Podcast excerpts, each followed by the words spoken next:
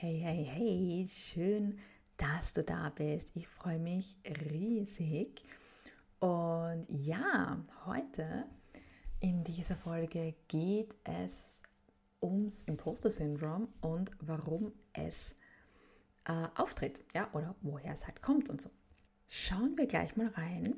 Ja, das Imposter-Syndrom oder das Imposter-Phänomenon Phänomen ist ein psychologisches Phänomen, bei dem Menschen an ihren Leistungen zweifeln und eine anhaltende Angst haben, dass sie als sozusagen Betrüger unter Anführungszeichen entlarvt werden.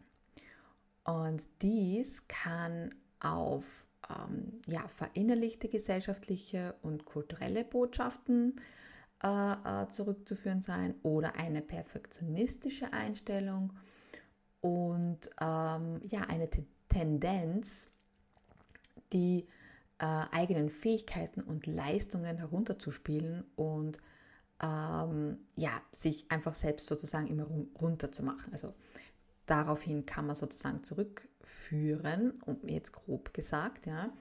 Und zwar auch, äh, auch ganz wichtig, obwohl äh, sich nachweislich, also diese, diese Leute, obwohl sie nachweislich erfolgreich sind, äh, führen diese Menschen ihren Erfolg auf Glück und auf Timing oder auf äußere Faktoren zurück und ähm, befürchten, dass sie irgendwann als Schwindler sozusagen entlarvt werden, ja, weil sie ja selber eigentlich ja gar nichts äh, geleistet haben, so ungefähr, oder selber ja eigentlich gar nicht so gut sind, was eben ähm, nicht stimmt. Und das ist eben grundsätzlich, ist es, kann man sagen, ein äh, Problem der Identität. Also das heißt, wie sehe ich mich selbst ja, und wie sehe ich meine Fähigkeiten. Und der Begriff Imposter-Phänomen oder Imposter-Syndrom wurde, sorry, wurde von zwei amerikanischen Psychologen geprägt, und zwar Dr. Pauline Clance und Dr. Susanne Eims äh, im Jahr 1978. Und sie beschrieben das als eine innere Erfahrung intellektueller äh, Verlogenheit, die diejenigen haben, die sich trotz herausragender akademischer oder beruflicher Leistungen als betrügerisch und wertlos empfinden. Und 1985 untersuchten Joanne Harvey und Cynthia Katz äh, das Imposter-Syndrom, welches sie eben dann als Imposter-Phänomen bezeichneten. Und sie beschrieben es als ein psychologisches Muster, das auf intensiven, äh, verborgenen Gefühlen der Täuschung beruht, wenn man mit Leistungsaufgaben von, konfrontiert wird. Und wenn wir in das, äh, in das Cambridge English Dictionary schauen, dann sagt uns das, ähm, dass es sich um das Gefühl handelt, dass deine Leistungen nicht echt sind oder dass du kein Lob oder keine, keinen Erfolg verdienst. Ja? Äh, und um hier jetzt mal diesen akademischen Jargon ähm, rauszunehmen, ähm, möchte ich hier auch gern die Beschreibung von Michelle Obama hernehmen, weil sie beschreibt das Imposter-Syndrom als die Frage, die sie sich stellt, bin ich gut genug? Ja? Und diese Frage verfolgt uns, denn die Botschaften, die uns von klein auf vermittelt werden, lauten, vielleicht bist du eben nicht gut genug und deswegen versuch nicht so viel, ja, versuch auch nicht irgendwie ähm, höhere Ziele zu erreichen und sei nicht zu laut, ja, weil ja, gar bist du ja eben doch nicht so gut.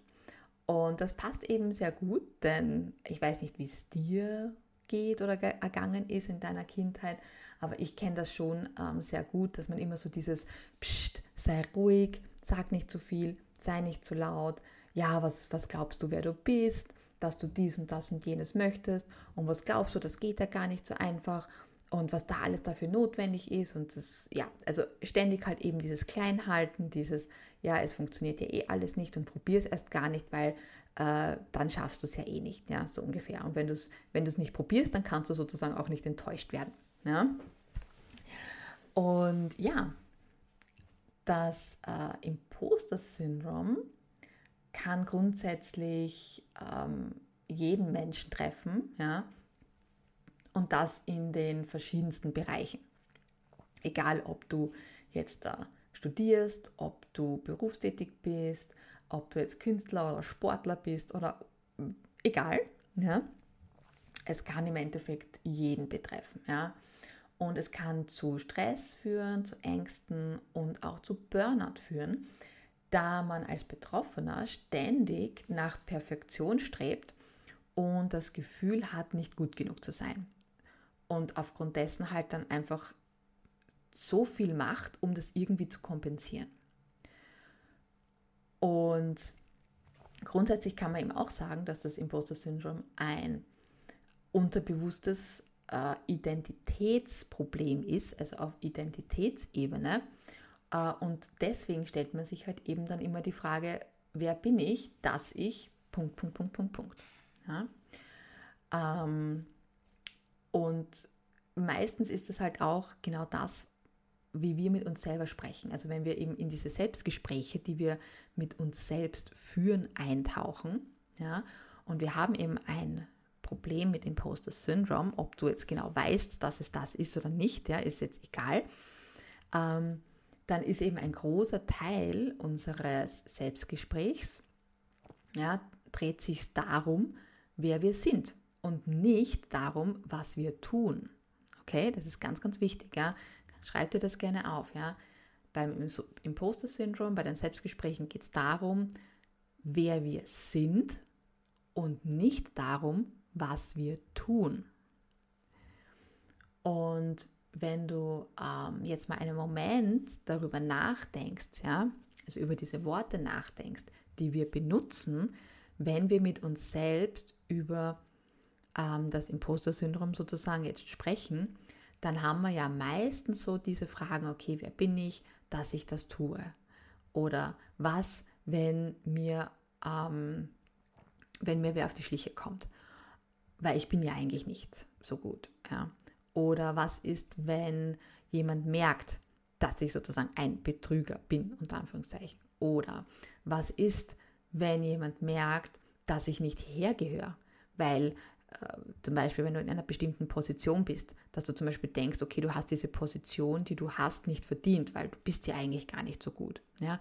Was nicht stimmt, ähm, weil du ja grundsätzlich ständig die Rückmeldung bekommst, dass du gut bist und sonst hättest du diese Position ja nicht, wenn du nicht gut wärst. Aber du denkst halt einfach, du bist nicht gut. Gut genug. So. Auch zu sagen ist, dass das Imposter-Syndrom eben keine Denkfalle sozusagen ist, ja, oder ähm, ein, ein mentales Problem, ja. Es geht darum, für wen wir uns halten, ja. Also eben, wer bin ich? Die ganze einfach, wer bin ich eigentlich, ja. Und Gott sei Dank kann man eben äh, durch verschiedene Techniken ähm, dieses Imposter-Syndrom äh, in den Griff bekommen. Ja, man kann äh, sich Unterstützung von Freunden und Familie holen. Ja, man kann ähm, durch die Umkehrung negativer Gedankenmuster und Gewohnheiten ähm, kann man das äh, sozusagen durchbrechen. Man kann äh, sich auch, äh, also das Selbstmitgefühl und, und auch die Selbsterkenntnis, Selbstwert etc. kann man stärken, um einfach darüber hinwegzukommen und es ist halt einfach wichtig, dass, äh, dass man versteht, dass dieses Imposter-Syndrom eine häufige, ähm, eine häufige Erfahrung ist und dass sie mit, ähm, ja, dass, dass du nicht allein bist, so, ja. Also, dass diese Gefühle, die man hat, dass man diese Gedanken, die man hat, du bist nicht allein mit diesen Gedanken, sondern da gibt es wirklich Tausende, die diese Gedanken haben ich selbst auch. Ja, ich habe auch äh, sehr lange mit dem Imposter-Syndrom gekämpft und mittlerweile habe ich sehr gut unter Kontrolle, aber natürlich habe ich hier und da noch immer so schlechtere Tage, wo äh, wo ich mir einreden will, naja, ich bin eh doch nicht so gut und ich kann ja eigentlich doch nicht so viel und so weiter. Ja, also ich habe genau ähm, diese gleichen Zweifel ähm, wie eben vielleicht du auch und das ist ganz normal. Ja, wenn du es erkennst und wenn es dir bewusst wird, das ist halt eben das Wichtige, um es halt eben dann auch bearbeiten zu können.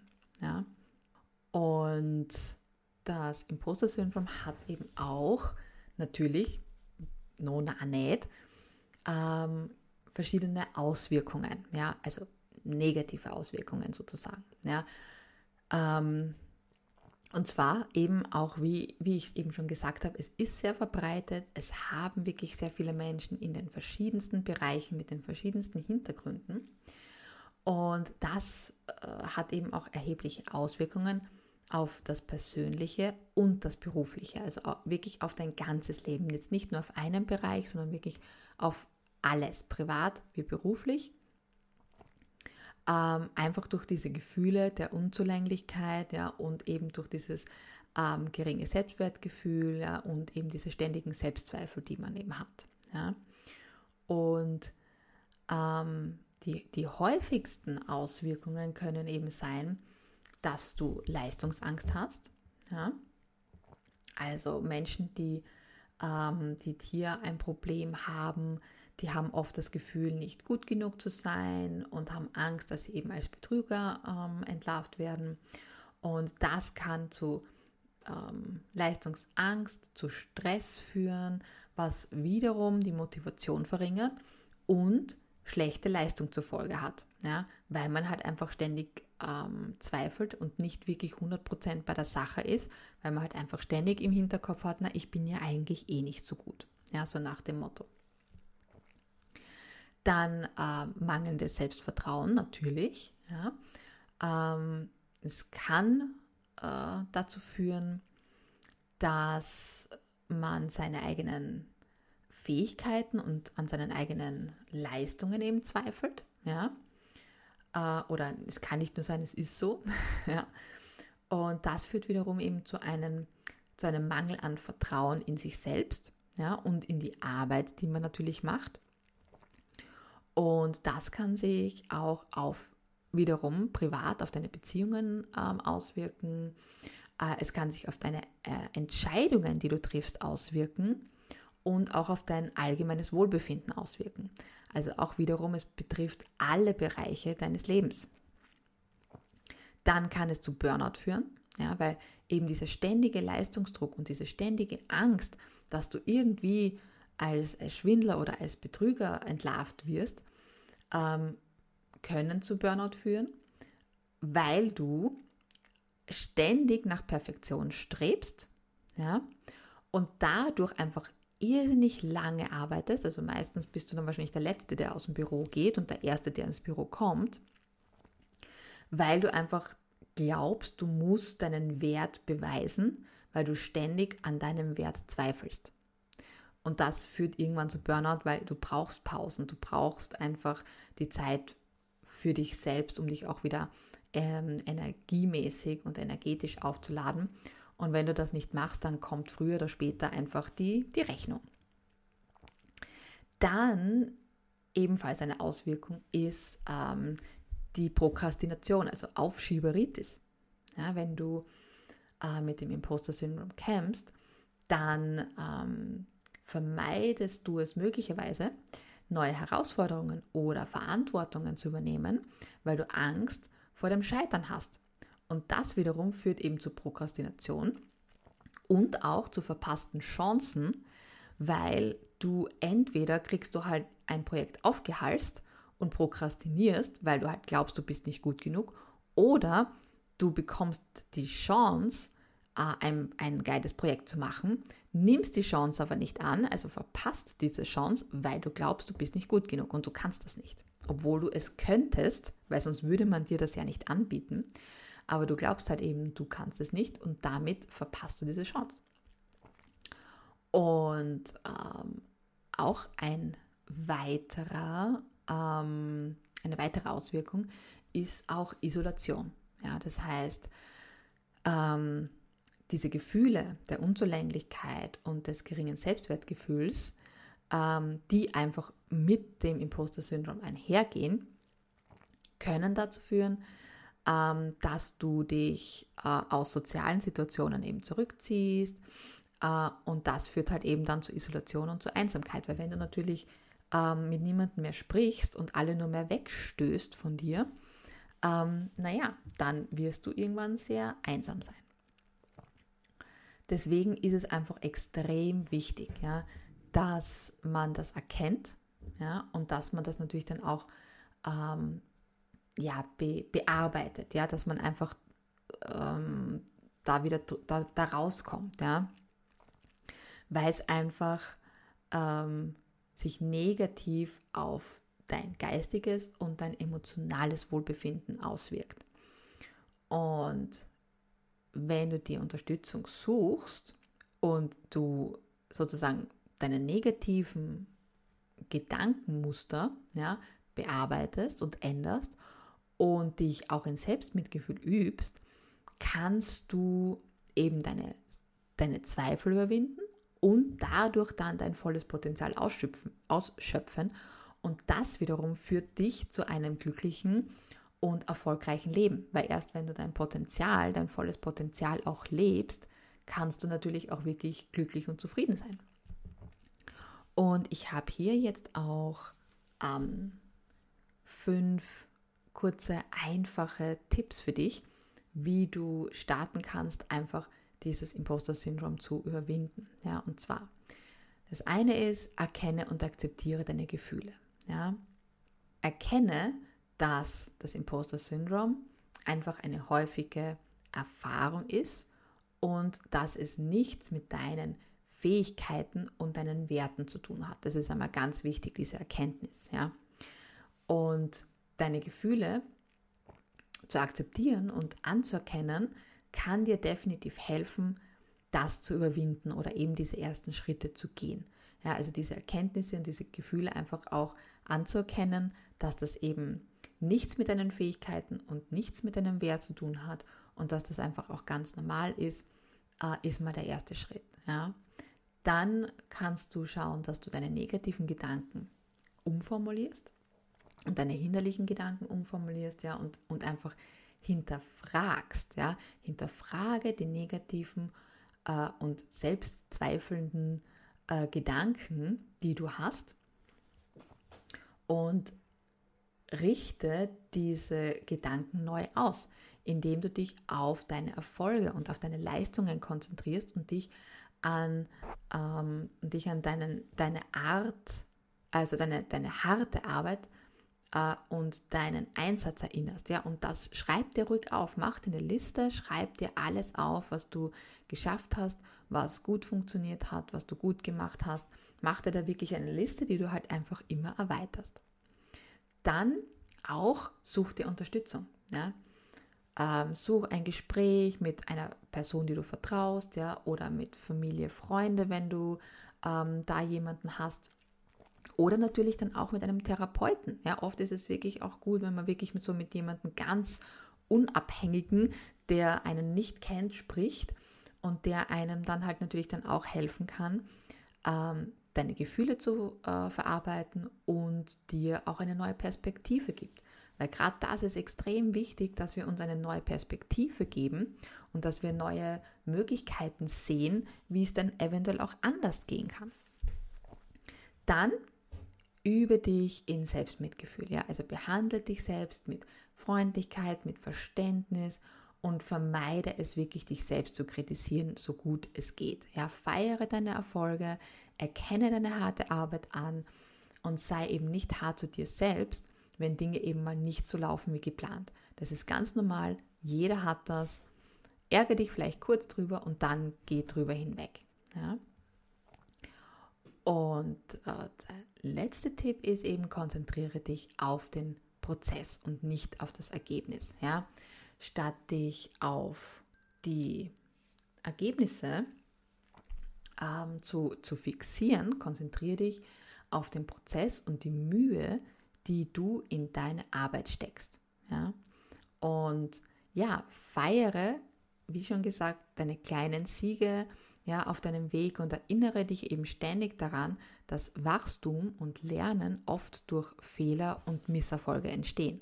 Weil nur so lernen wir und nur so können wir größer werden ja, und wachsen, weil nur aus Misserfolgen äh, lernen wir ja auch. Ja, weil vorher wissen wir es ja nicht anders. Und erst wenn wir es machen und es dann nicht funktioniert, wissen wir, okay, so funktioniert es nicht, muss ich anders machen.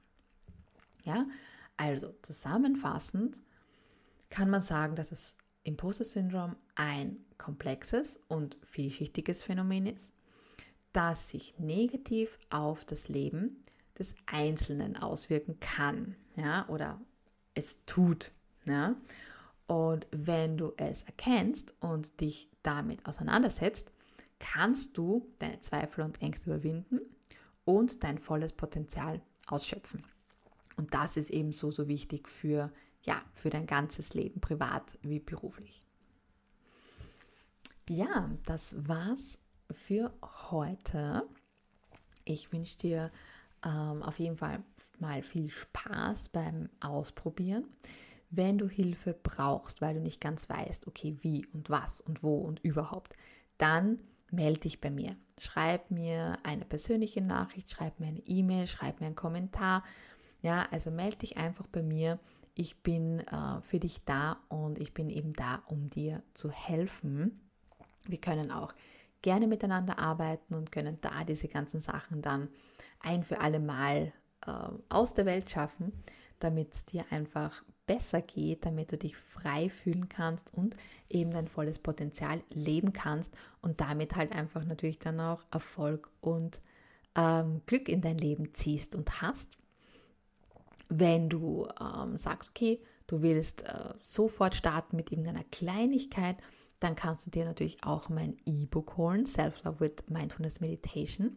Da brauchst du kein Equipment dazu, du kannst sofort damit starten und du brauchst wirklich nur ein paar Minuten jeden Tag und wirst da auch schon extrem gute Erfolge damit ähm, erzielen. Also hol dir auch gerne ähm, dieses E-Book und fang am besten ja, heute noch an damit. Ansonsten, ja, wir hören uns, sehen uns, hören uns nächsten Freitag wieder. Ich freue mich riesig auf dich. Ich segne dich mit Licht und Liebe, mit Erfolg und ähm, Gesundheit. Und damit, ja, with love, deine Eva. Ciao.